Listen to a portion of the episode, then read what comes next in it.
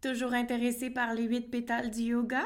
Ces balises qui nous aident à s'observer pour créer la vie de nos rêves avec joie et avec plaisir dans les quotidiens.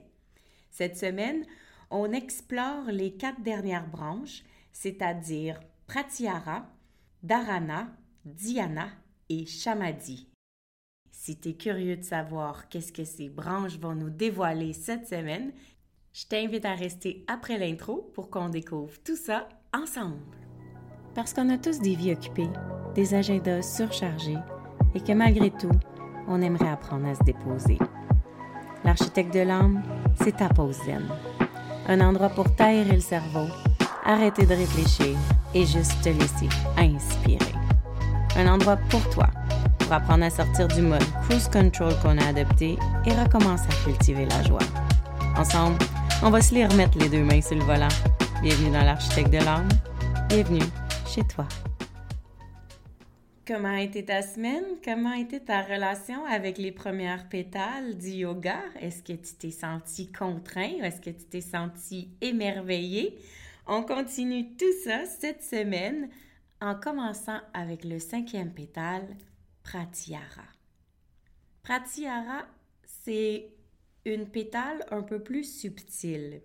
Je dirais que c'est celle qui est la plus difficile à comprendre et celle qui est la plus difficile à appliquer. C'est-à-dire qu'ici, on veut apprendre à se retirer des réactions face aux cinq sens. On veut transcender les cinq sens. On veut aller au-delà de nos pensées, de nos réactions, comme si tout ce qu'on connaissait n'existait pas réellement.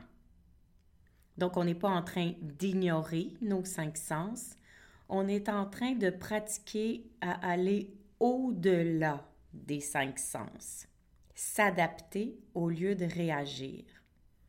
Donc, c'est un petit peu avant la concentration, c'est dans le moment où tu réagis. Pratyahara, c'est là où tu vas te dire comment je peux aller plus loin que mon premier réflexe. Je te donne un exemple. Tu as sûrement entendu parler de la méthode Wim Hof.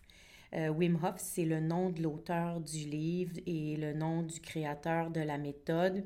C'est celui qui saute dans des bains de glace très, très, très longtemps et qui transcende, qui va au-delà de le sentiment d'inconfort que ça lui procure d'être dans un bain de glace, l'inconfort de la peau, le pétillement sur la peau, l'effet de, de glacer littéralement dans son propre corps. Et lui, par la respiration, il a décidé de transcender cette douleur que procure l'eau froide. On en entend parler aussi avec certains euh, pompiers qui vont dire ben, quand on est stressé ou quand il fait très très chaud dans un endroit, quand on va aller euh, vers euh, un sauvetage lorsqu'il y a un feu, on va respirer plus calmement, plus doucement pour aller au-delà de cette sensation physique qui est un peu entraînée par la peur. Parce que des fois, on n'a pas très chaud ou très froid. C'est une réaction du corps pour sa survie. Alors, Pratyahara dit sors de ta réaction de survie lorsque c'est non nécessaire. La réaction de survie, elle est nécessaire quand il y a un réel danger. Mais à cause de tout ce qu'on a appris, nos croyances, nos peurs, notre ego, on est porté à être en mode réaction et laisser cette réaction-là nous contrôler. Et c'est seulement après avoir eu une réaction, souvent, qu'on se calme et qu'on veut ramener la concentration et l'intelligence émotionnelle pour gérer ce qui s'est passé. Avec Pratyahara, on veut apprendre au corps à se détacher de cette première réactivité-là, qui est tout à fait humaine et normale, pour revenir à notre intelligence émotionnelle intérieure. Donc, c'est s'adapter au lieu de réagir. Donc, c'est se donner le droit d'avoir ce petit moment-là dans l'inconfort et d'utiliser notre grand jugement, d'utiliser pratyahara pour se détacher de ce qui veut monter, de cette réaction qui veut se faire. En d'autres mots, on pourrait aussi dire que c'est travailler ton mindset. Pratyahara, c'est un peu considéré comme une détoxification de tout ce qu'on a reçu comme conditionnement. Et ça, c'est vraiment puissant quand on peut commencer à l'appliquer dans notre vie. Parce que vraiment, c'est là que la déprogrammation mentale commence et c'est là qu'on peut ramener des nouvelles idées, des nouvelles façons de faire, casser des paradigmes et se réinventer comme nous sommes vraiment connectés à qui nous sommes en dedans depuis toujours. L'âme que tu es, au-delà du corps humain, au-delà de la vie terrestre. Une autre façon de comprendre Pratyahara, c'est d'observer les faits. Alors, qu'est-ce que c'est observer un fait? On entend ça souvent. Observe-toi, prends le temps de regarder, détache ton focus. Observer des faits, c'est sans émotion, sans réaction, sans amplification de l'histoire, sans jugement, avec détachement, avec distance et avec perspective. Hmm, c'est pas facile à faire, hein? Sans émotion, on y travaille, on y arrive. Sans jugement, on entend parler souvent. Perspective, distance, détachement. Mais qu'en est-il de sans amplification? Combien de fois es-tu porté à rajouter des détails dans une histoire pour le mettre en ta faveur? Mettre de la dentelle pour que l'histoire passe plus doucement ou encore pimenter une histoire pour qu'elle soit plus intéressante. C'est ça que le corps fait quand il réagit. Il n'est pas dans la réalité, il n'est pas dans le fait, il est dans une histoire qu'il se raconte. Et Pratyahara nous aide à sortir de l'histoire pour revenir au réel. Dharana, sixième pétale, c'est ce que tu connais le plus, c'est ce qu'on entend tout le temps comme le mindfulness. En français, la pleine conscience. C'est-à-dire condenser notre concentration sur un centre particulier pour se donner l'impression d'être pleinement présent c'est-à-dire laisser aller tout ce qui est distraction autour de toi pendant que tu fais quelque chose pour te concentrer à ce que tu es en train de faire. L'état de mindfulness, l'état de pleine conscience, c'est tout simplement être présent à ce que tu es en train de faire, sans émotion, sans mental, sans ego. Quand tu es éparpillé, tu te donnes en énergie partout et ça te vide te concentrer, ça condense ton énergie pour ce que tu es en train de faire et ça redonne ton énergie à ce que tu es en train de faire. Pour pratiquer le dharana, l'exercice le plus facile, c'est d'allumer une bougie et de se prendre quelques minutes pour juste observer la flamme. Être avec la chandelle, être avec le feu et l'observer tel quel. Se concentrer sur les micro-détails qu'on n'a pas le temps de faire quand on n'est pas en pleine conscience, quand on n'est pas en pleine présence, c'est-à-dire voir son oscillement, les couleurs qui changent, la cire qui fond, les picotements ou les pétillements dans la mèche, la mèche qui rapetisse et toute la lumière que ça crée autour dans la pièce, sur les murs, sur les meubles, les reflets que ça crée sur ta peau et tout ce que ça peut créer le fait d'avoir une flamme allumée devant toi.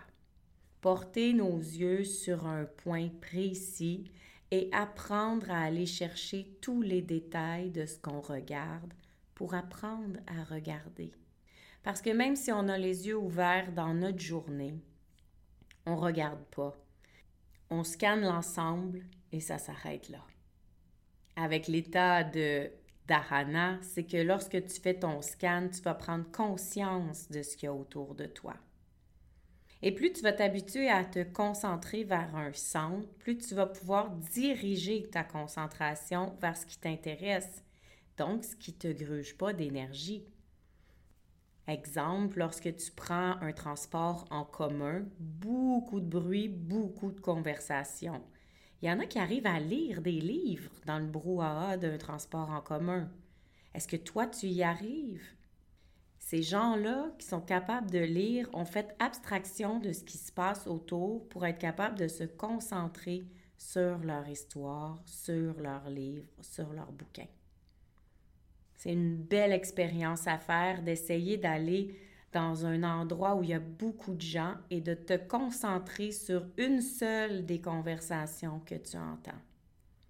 D'arriver à faire abstraction de tout ce qu'il y a autour pour diriger ta conscience vers ce que tu choisis. Et plus on le fait dans la journée, plus on le fait dans notre état éveillé, plus on va être capable de le faire aussi dans l'état de dormance plus tu vas être capable de diriger tes rêves, plus tu vas être capable de diriger ta nuit. Et c'est dans cet état-là de pleine conscience qu'on peut aller faire toutes sortes d'expériences transcendantales dans les rêves, dont le rêve lucide. Aujourd'hui, je ne te parlerai pas de lucid dream parce qu'on ouvrirait une autre porte, mais sache que c'est dans cette sixième pétale qu'on développe la capacité à faire des lucid dreams et des voyages astrales. Est-ce que tu arrives à te concentrer? Est-ce que ça t'arrive de prendre des moments pour juste t'asseoir devant un feu de foyer et observer ce qui est là? Observer les détails, observer les couleurs, sans réfléchir, juste pour apprécier. Pour la septième pétale, elle s'appelle Diana. Diana, c'est ça pourrait se traduire par le chemin qui mène à l'esprit. Ici, on est plus que dans la concentration, on est dans l'état interne méditatif. C'est là où il y a plus de notion du temps. Quand tu es dans ta concentration, tu peux choisir de te concentrer pendant, disons, 5 minutes, 10 minutes, tandis qu'à Diana, on n'a aucune idée de l'espace-temps. Quand tu atteins cet état méditatif intérieur où tu es bien, où tu ressens pas ton corps physique qui tire, qui s'emmerde, parce que souvent c'est ça, hein, on a de la misère à s'asseoir, à se placer, à être bien. Quand tu dépasses tout ça et que tu dépasses aussi le moment où tes pensées prennent de la place et où tu dois te concentrer pour ne pas les écouter, tu atteins l'état interne de méditation. Et dans cet état-là, il n'y a aucun espace-temps. Quand tu atteins cet état-là, une fois que tu reviens à ta conscience terrestre, tu n'as aucune idée combien de temps tu as médité. Parce que c'est une méditation qui est passive. C'est pas une méditation qui est dans l'action. Les asanas, les postures de yoga, ce sont des postures de méditation active. Dharana, c'est actif parce que tu te concentres sur quelque chose. Au niveau de dhyana, on est dans le passif. C'est l'espace entre deux moments. Donc, méditer, c'est pas une action. Méditer, c'est un résultat. Parce que tu vas devoir passer par plusieurs actions pour atteindre l'état méditatif. Trouver une posture confortable, libérer tes pensées, concentrer sur ton souffle. Alors, Diana, c'est vraiment pas une action, mais un résultat. Quand on fait euh, état de ce résultat-là dans la méditation active, on appelle ça le flow. Lorsqu'on atteint cette zone de confort, de facilité où ça se fait tout seul. Alors, tu peux comparer Diana au flot. Mais sache que la zone de flot de Diana, c'est pas le flot d'une méditation active. C'est le flot d'un espace-temps entre deux moments, entre deux espaces-temps. C'est la reconnexion à l'esprit, là où on fait s'endormir le monkey brain ou le hamster, appelle ça comme tu veux, là, mais tu sais, cette roue qui tourne dans notre tête, qui amène les pensées à toujours, toujours être active et prendre beaucoup d'espace dans notre tête. On appelle ça le sitavriti, le bavardage de l'esprit. Et comme l'esprit est notre plus grande distraction, bien ironiquement, l'esprit conscient est souvent inconscient de sa propre conscience à cause de toute cette distraction-là. Des fois, tu as envie d'atteindre le moment conscient, mais les pensées prennent le dessus. Alors l'esprit est notre plus grande distraction. Il défait notre conscience et nous tient dans un mode comme endormi. Alors l'idée de pratiquer l'état méditatif interne de Diana, c'est de se réveiller, de revenir à notre pleine conscience, de revenir à notre esprit apaisé et silencieux à l'intérieur de nous pour juste recevoir les bonnes informations lorsqu'on reviendra à un état réveillé, à un état conscient, à un état terrestre. Donc, vider ton lave-vaisselle en pleine conscience ou faire ta vaisselle en pleine conscience, ce serait dharana, tandis que dhyana, appliqué à la vaisselle, ce serait le moment où tu réalises pas que tu es en train de faire cette action et que tu ressens l'état de cette concentration sans avoir à faire la vaisselle. Donc c'est un petit peu plus puissant et aussi un petit peu plus contraignant parce que ça demande de s'arrêter. Alors la méditation active, elle est beaucoup plus facile à pratiquer dans notre quotidien, dans nos vies occupées.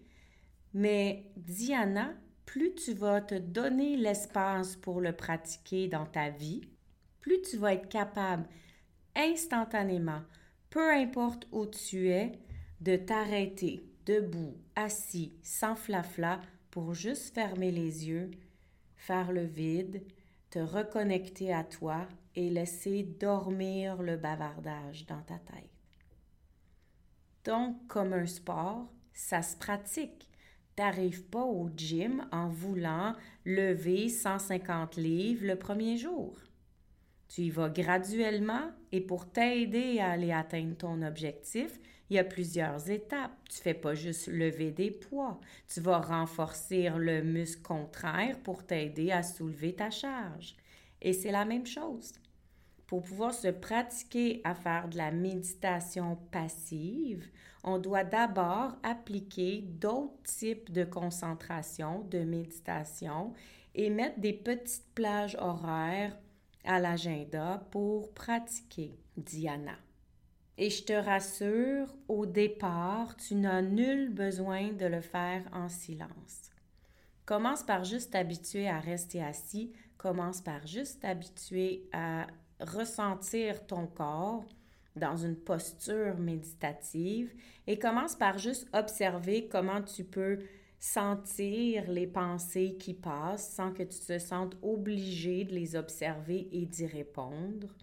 J'appelle ça prendre le thé avec tes pensées. Donc, tu peux les laisser passer sans être obligé de converser avec elles. Et plus tu vas le faire, plus ça va devenir inné et naturel et cet état interne méditatif où il n'y a plus de notion de temps va pouvoir arriver en un claquement de doigts à ta simple demande.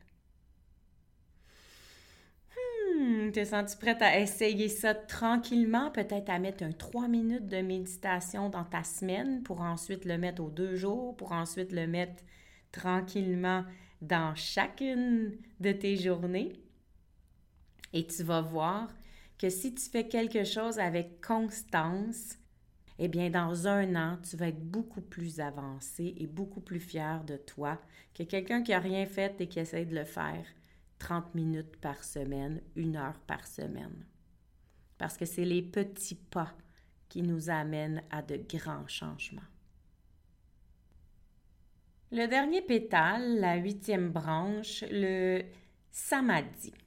Le but du samadhi, c'est de transcender tout de cette vie, c'est-à-dire de reconnecter au royaume du nous, au royaume de l'âme, au royaume de l'être et de se déconnecter de la dualité terrestre. Sortir de ces polarités-là pour essayer de retrouver le beau, retrouver le bon et ressentir l'éveil et l'illumination à l'intérieur de toi. Sortir de l'intellect, différencier l'intellect et le senti, reconnecter à cet état d'être à l'intérieur de soi où tu te sens unique et complet tout en te sentant connecté au tout et aux autres humains uniques et complets. Souvent, Samadhi fait référence à un grand état d'éveil et d'illumination, de Big Awakening, un peu comme l'état transcendantal du grand maître dans sa caverne. Aujourd'hui, je veux diminuer ces attentes-là parce que avec l'optique de s'en faire une balise dans notre mode de vie yogique, on veut pas devenir seul dans notre grotte. On veut pas s'isoler du monde pour pouvoir être bien. On veut apprendre à avoir cet éveil-là à l'intérieur de nous pour se détacher de tout ce qui est énergie basse, énergie terrestre et vivre sur la Terre dans une énergie haute, une fréquence énergétique spirituelle légère joyeuse et glorieuse. Donc tout ce qui transcende la vie matérielle terrestre pour nous ramener à l'état d'être une âme avec mille possibilités. Et ça, c'est le grand défi parce qu'on va l'atteindre quelquefois dans notre vie. Certains sont chanceux, vont y toucher plusieurs fois, certains une seule fois, certains à la fin de leur vie seulement après avoir fait plein de processus d'introspection et de transformation et certains autres pas du tout. Mais quand on y touche, l'erreur humaine, et je répète, c'est vraiment humain de faire cette erreur-là, c'est de vouloir recréer tout le, pourtour, toutes les conditions favorables qui ont fait que tu en es arrivé là. Mais comme on l'a dit, la vie, le yoga, c'est une roue. On fait des expériences, on prend des apprentissages et on recommence. On monte en gradation, on est convaincu que tout va bien, on est convaincu qu'on a atteint un plateau de bonheur qui pourra juste augmenter et paf, on retombe. Et l'idée avec Shamadi, c'est de toujours faire le chemin vers cette illumination-là. C'est d'aller marcher vers le moment où tu te sens pleinement éveillé, conscient et connecté à tout ce qu'il y a autour de toi, sans par la suite déconnecter l'expérience terrestre que tu es venu vivre. Te donner le droit de goûter à l'éveil dans l'impermanence de la vie, dans la conscience que tout est toujours en transformation et en changement, pour que tu puisses recommencer le processus et aller regoûter à tout le plaisir de parcourir le chemin.